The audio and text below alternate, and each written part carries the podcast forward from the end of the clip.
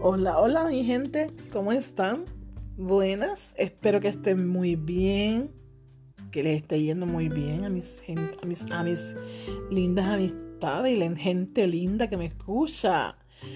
Por aquí su amiga Mili Torres de mis momentos lindos con Dios. Eh, gracias por escucharme otra vez. Le voy a dejar un tema bien chévere. A ver, ¿qué es lo que te apasiona a ti al despertarte por la mañana? A ver, póngame en, mensajes por ahí. ¿Qué es lo que te gusta, que te, que te emociona por la mañana cuando tú abres los ojos? Pues mira, dice este tema. ¿Cuál es tu motivación al despertar cada mañana? Pregúntatelo. Mira, dice, hace unos años escuché una canción cuya letra transmitía melancolía y sentimiento de nostalgia. Luego de oírla toda sentí curiosidad e indagué un poco más en internet sobre qué había motivado a su autora. La canción fue compuesta e interpretada por una mujer. A escribir tal lírica tan triste y me encontré con la siguiente historia que le voy a contar brevemente y quizás sin utilizar las palabras textuales que utilizó la compositora, a quien llamaré Elena. Contaba ella que desde su temprana adolescencia estaba enamorada de un chico. Prácticamente crecieron juntos y ese sentimiento se iba fortaleciendo con el paso de los años. Un día llegó el anhelo momento de la graduación de la secundaria. Por lo general es un tiempo muy alegre y de ilusión para los graduandos.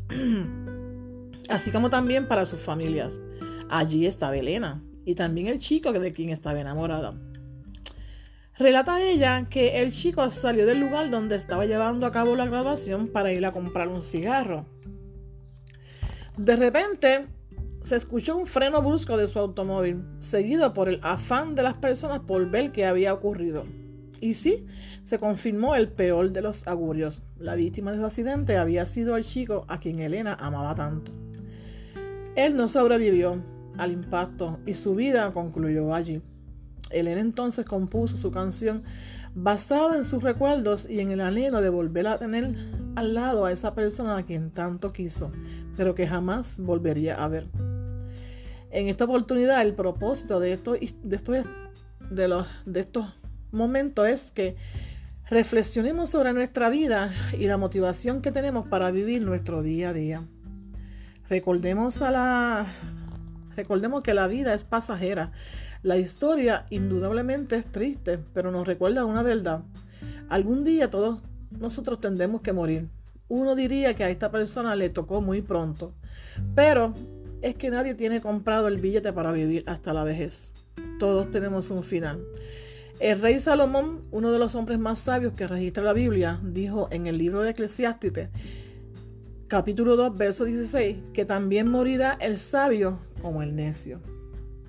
Así que con esa los dejo, mi gente. Tengan siempre claro que la vida es corta. La vida, uno sabe cuándo nace, pero no sabe cuándo se va, ¿verdad? Y lo más lindo que uno puede hacer en la vida, pues, es amar eh, sin rencores, sin odios. Eh, dando, lo mejor de sí a las personas alrededor de uno, ¿verdad? No olvidar un te quiero, un te amo, un te extraño. Eh, nunca acostarse con coraje con las personas alrededor. Si tú encuentras que, que ha faltado alguna persona por cualquier cosa, ¿verdad? Lo más lindo en el mundo es pedir disculpas. ¿Verdad? Perdón no, porque perdón se le pide a Dios. Pero disculpa a las personas a veces uno lo hiere sin, querer o queriendo. Pero uno es un ser humano y todos tenemos el derecho, ¿verdad? Por naturaleza de, pues, de no ser perfecto. Y ahí está el punto. A veces pensamos que podemos ser perfectos como Dios, pero está bien lejos de la, de la, de la realidad. Todos somos imperfectos.